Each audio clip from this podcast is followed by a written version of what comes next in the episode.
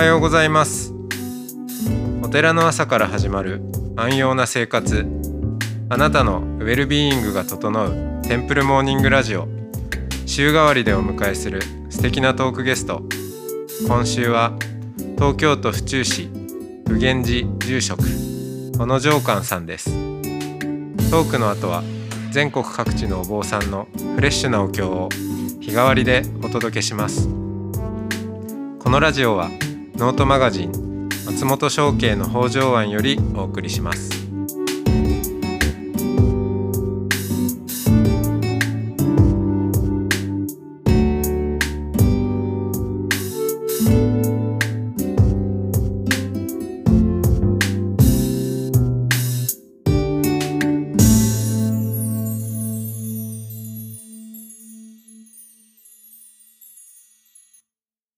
はようございますおはようございます。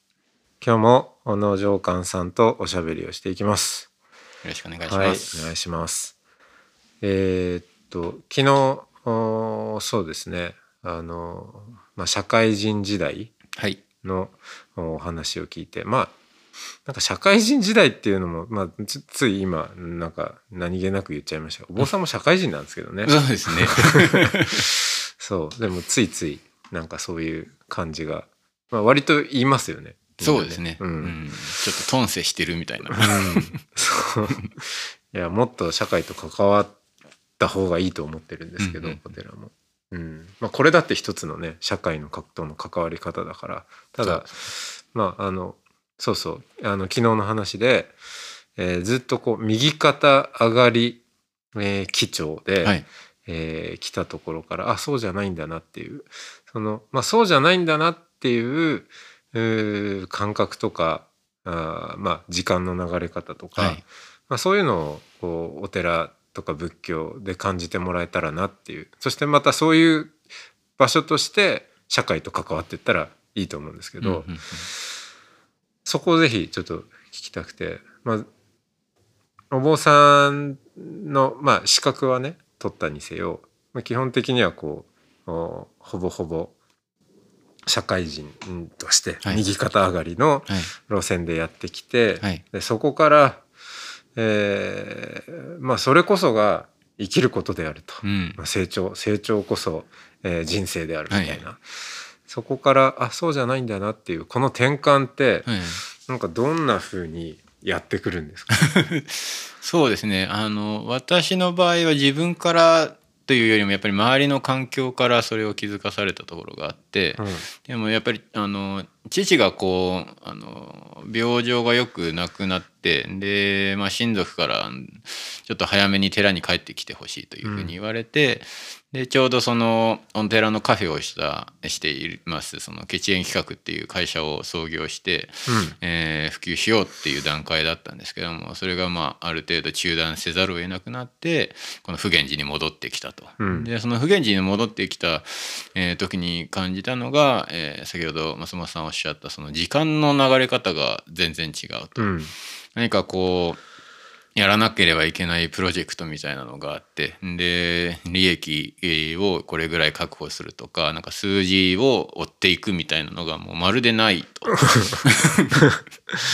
ただただこう時間が過ぎていくみたいな、であの人が来るかもしれないし、来ないかもしれないでまあ葬儀が入ったらその葬儀に対してあのしっかりとお勤めするだけであるとかあのご先祖様をお守りするっていうなんかこう自分がこう何かコミットするみたいなのがポーンと外れたようなそんな感覚がありまして、あの来期の、うん、成長目標とか ないですからね。そうですね。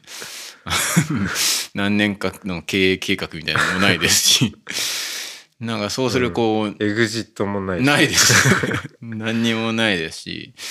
で、あとそういった、あの、お坊さんたちと話してると、こう、なんかよく社会人でコンクルージョンファーストでこう効率的な会議が求められる中うん。なんか何を言いたいのかわからないような話をずーっとしてるみたいなので非常にこう何が言いたいんだろうっていうので、えー、23時間終わるみたいな、うん。よくありまして、うん。あなんか全然こう住んでる世界が違うなうん。みたいな、ね。その感覚があって。そう。でも最初はあのそのそれこそえービジネス時代のはい。論理で、はい。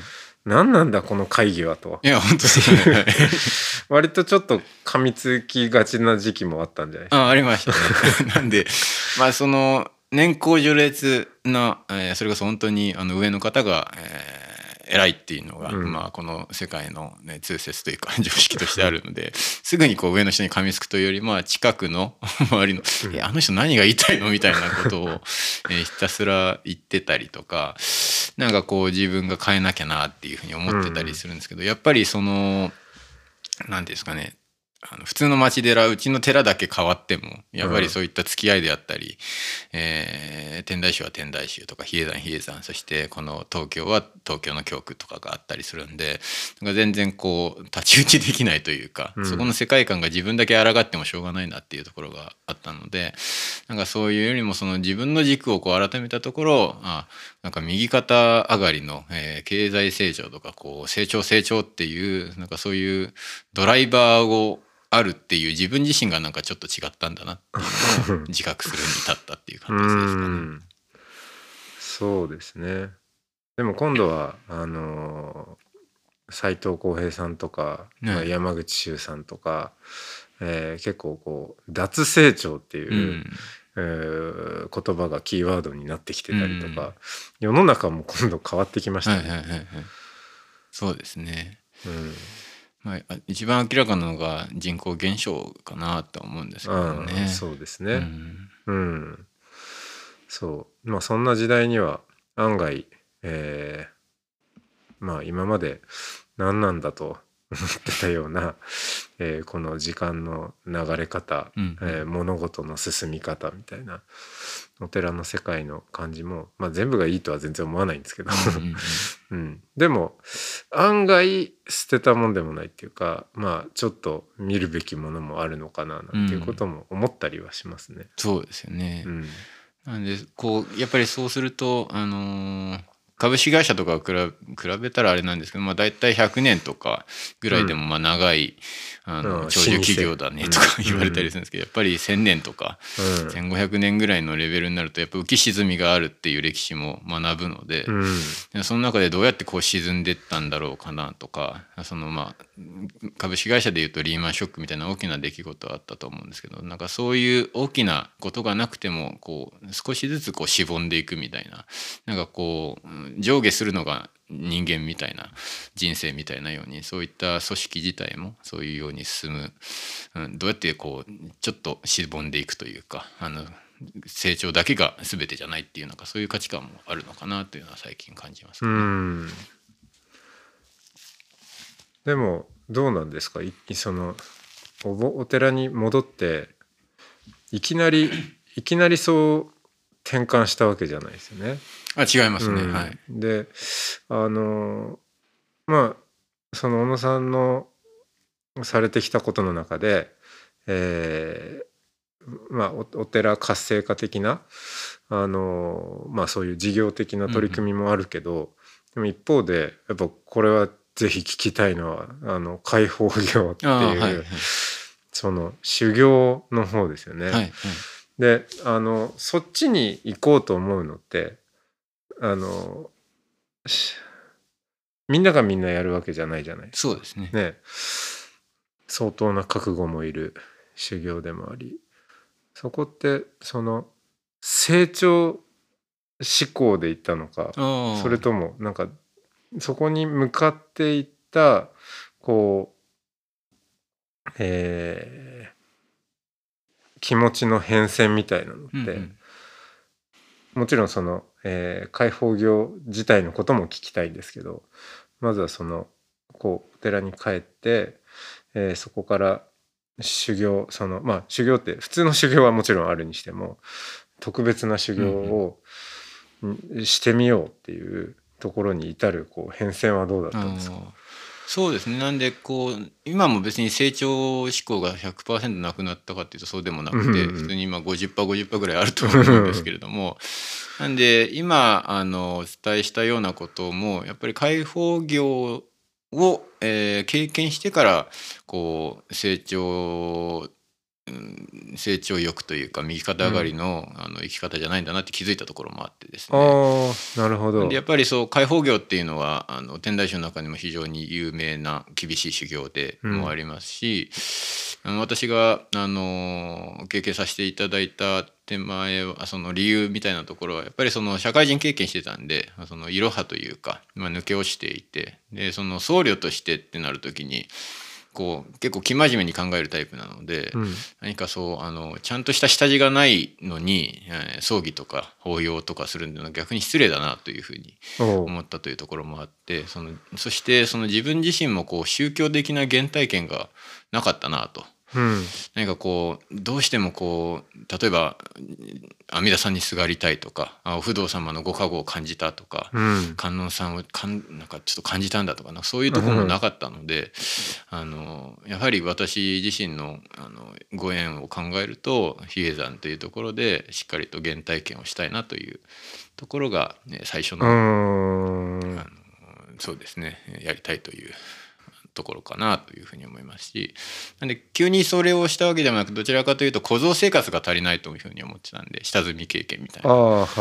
なんでその比叡山にある無能寺明堂というところで戦時解放業されたアジャレさんの下でうん。小僧生活をまずさせてもらったと。うーん。いうところですあね。そうなんですね、はい。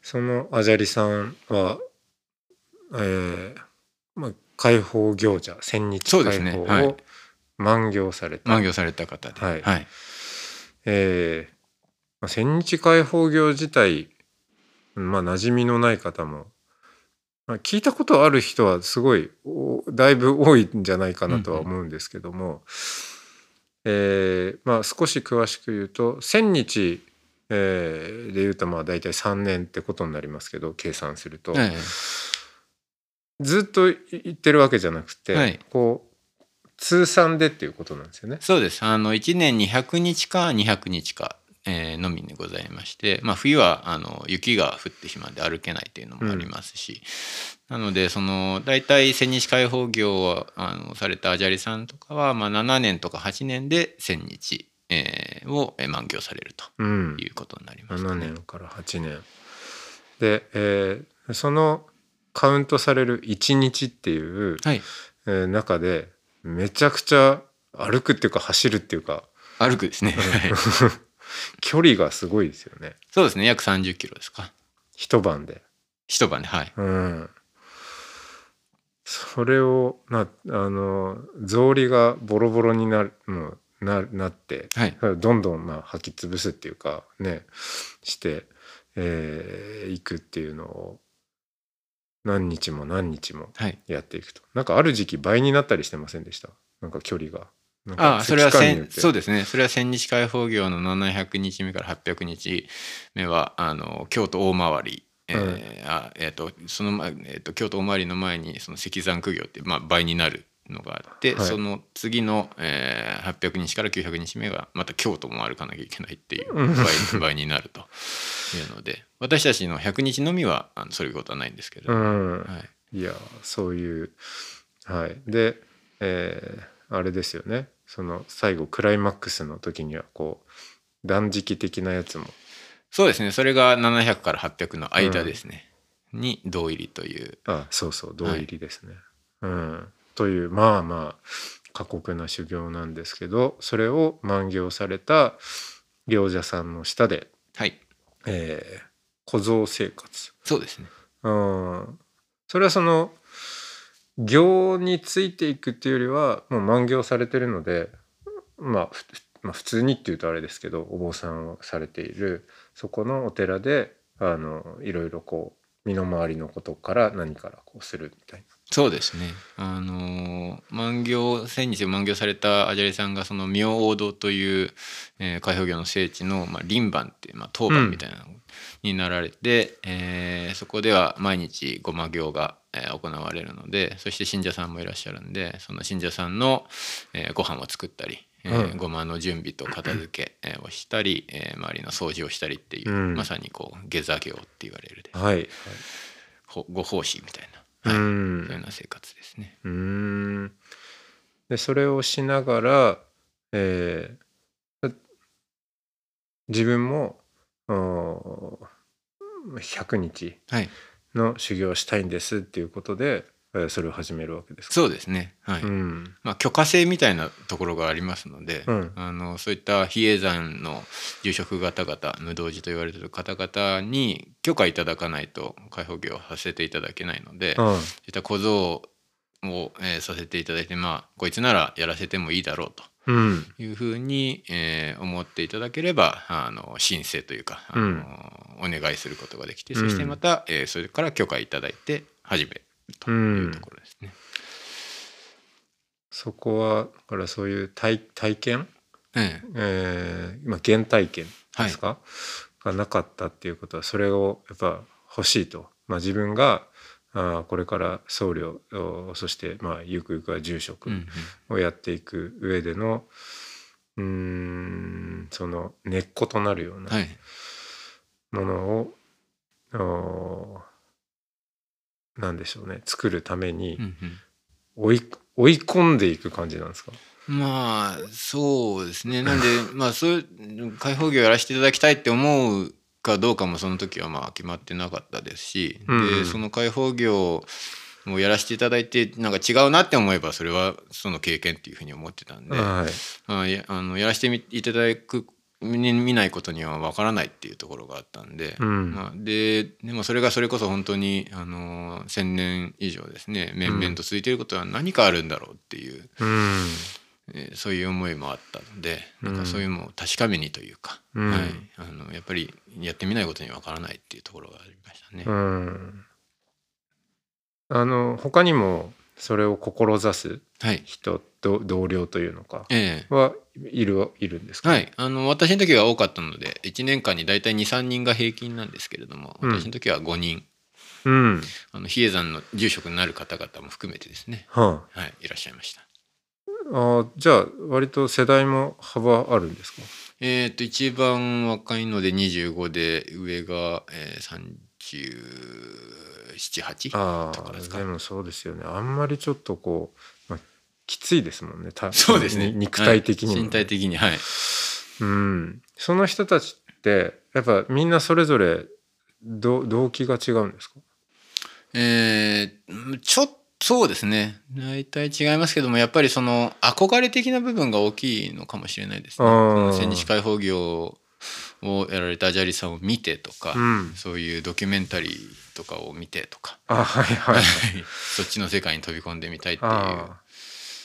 だとするとそのいわゆるお寺出身じゃなくてはい、なんかもう修行マニアじゃないですけどなんかそうもうとにかく修行したいんですっていう感じで来ている人もいるっていうそうですね。で千日開放業のアジャリさんは大体あのお寺出身じゃない方が多いですね。あ確かに。はい、そうですね。あのうん亡き堺有名な堺雄介さんとか、まあそうですもんね。ほとんどそうですうん。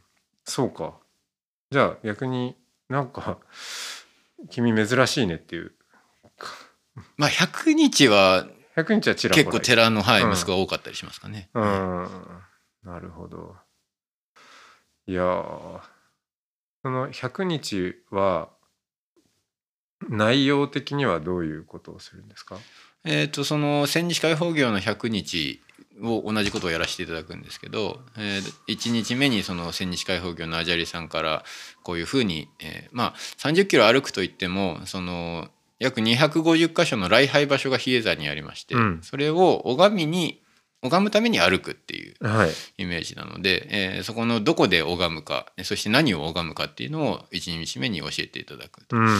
でそれが教えていただいたらもう2日目は自分で歩きなさいよというところで、えーそういった手踏みっていうのがあるんですけどもそれを書き写させていただいてはい。で、えー教えてもいただいてでそれを覚えるようにしてっていうので、大体朝の朝というか夜の1時半ぐらいに、えー夜の1時半。はい、うん。あの比叡山を、まあ、1, 時間から2時ぐらいですかね。ひあの自分のその寝床を、えーとなっていると場所を出発して、えーまあしうん8時前には帰ってくると。ん？8時って朝？朝の8時。朝の8時、あなんでそのまあアジェリさんが言われたのはでそこから普通の生活というかあの小僧生活みたいなのも始まるのではあ。の修行をするのであれば別にあの人が寝てる時というかあの自分のためにやってるんだから。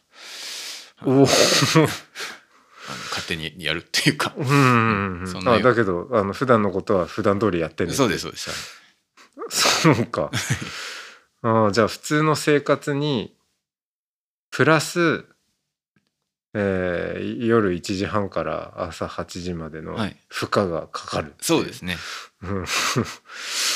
すごいな。さあそういうことだったんですね。はい。まあちょっとはまあ融通されるというかうん小僧さんとかがそのあのまあね彼彼は行中だから。さすがにみたいな。まあにしてもまあそうなんですね。はいそうか。距離にして30キロだけどプラス250回立ち止まるっていうことですもんね。あそうです。あのあるそうです。そっちが主眼。主眼そうそうそうですよね。はい。プラスっていうかね。はい、うん。まあ、長いお経を唱えるところもあります。しそうはい。か250回お経お経とかまあ真言とか。そうですね、ん。真言とあお経と、うん。はい。いやーそうですか。まあそその体験としてはそうだけど、まあ、その中でどういうこう気づきがあったかみたいなところをうん。またちょっとあそうですね。明日。明日。はい、はい。ありがとうございまはいす、ありがとうございます。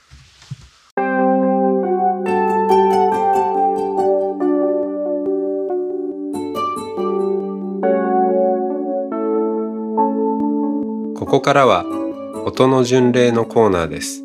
全国各地のお坊さんのフレッシュなお経を日替わりでお届けします。登場するお経やお坊さんに関する情報はノートマガジン音の巡礼をご覧ください。トークゲストへのメッセージやお経の感想などもノートマガジン音の巡礼ウェブサイトのコメント欄でお待ちしております。それでは今朝も音の巡礼へいってらっしゃい。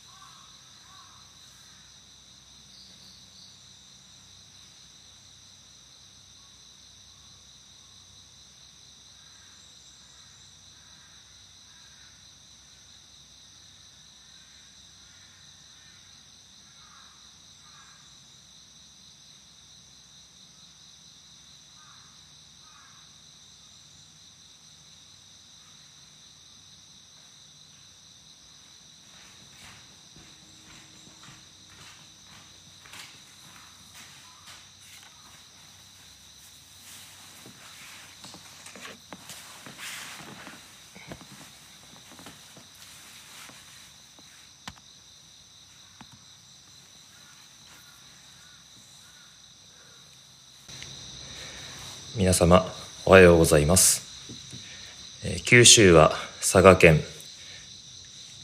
木島郡白石町という場所にございます。曹洞宗仏日山陽光寺の第34代目の住職を務めさせていただいております高岸宗藩と申します。ただいまから朝のお勤めといたしましてマカハンニャハラミッタ信行というお経をお務めいたします。えこのお経は今から約1300年ほども昔の中国が唐の時代に玄奘三蔵法師というお嬢さんがいらっしゃいました。この玄奘三蔵法師がお釈迦様の教えを求めて中国からインドへ往復20年かかる旅をされました。その旅の結果膨大な量のお経本をインドから中国へ持ち帰られましてその中に大般若経という600巻あるお経がございました。その600巻あった大般若経のエッセンス要点をぎゅっと262文字にまとめたお経それが本日お唱えいたしますマカハンニャハラミタ信行偉大なる知恵の完成について説かれた真髄のお経という題名のお経でございます、えーこの世界のあらゆるものは固定的な実体を持たず常に移ろい変化を繰り返している。あらゆるものとつながり支え合ってその関係性の中で常に変化を続けている。それがこの世の真理仕組みなんですよという、えーそういう空の思想この世の事実を説いたお経。それがこのマカハンニハラミッタ信行というお経でございます、えーただいまからお務めさせていただきます。どうぞよろしくお願いいたします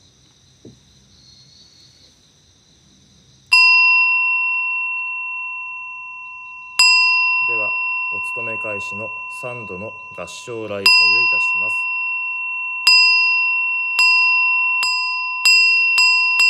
どうぞ皆様も姿勢を正し合唱をお願いいたします合唱礼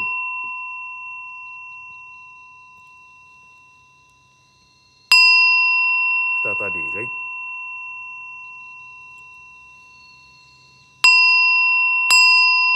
三度礼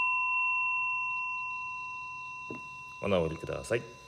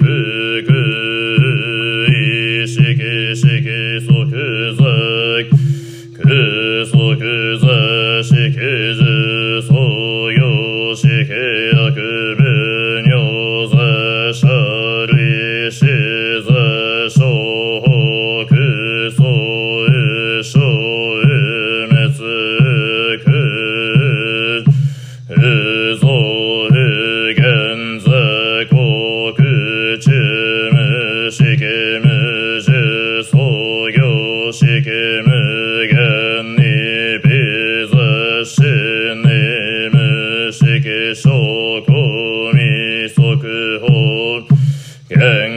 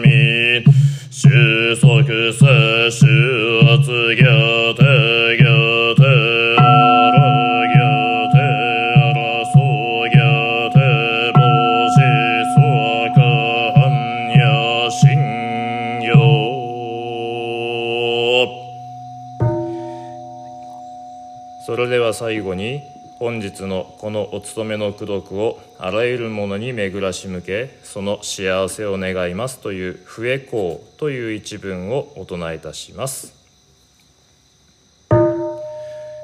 願わくはこの功徳をもてあまねく一切に及ぼし我らと主上と皆ともに仏道を上善こと。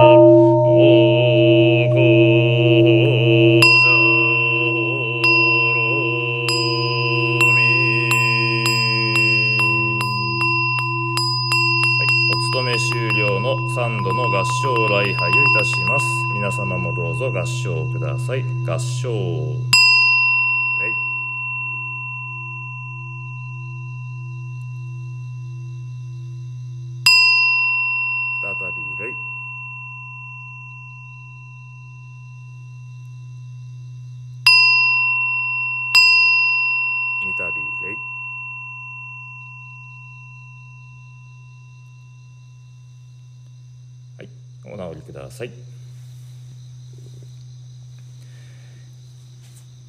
はい。では以上、佐賀県曹洞宗仏日山陽光寺住職高岸総藩マカハンニャハラミッタ信行を務めさせていただきました。ありがとうございました。今日の一日、皆様方が良き一日でありますようにご記念申し上げております。ありがとうございました。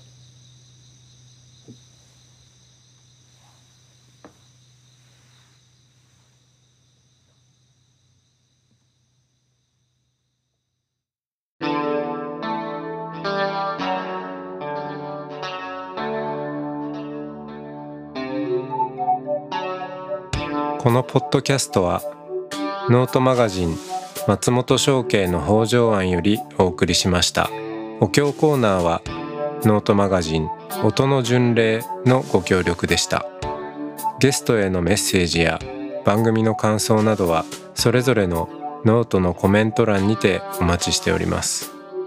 それではまたテンプルモーニングラジオでお会いしましょう。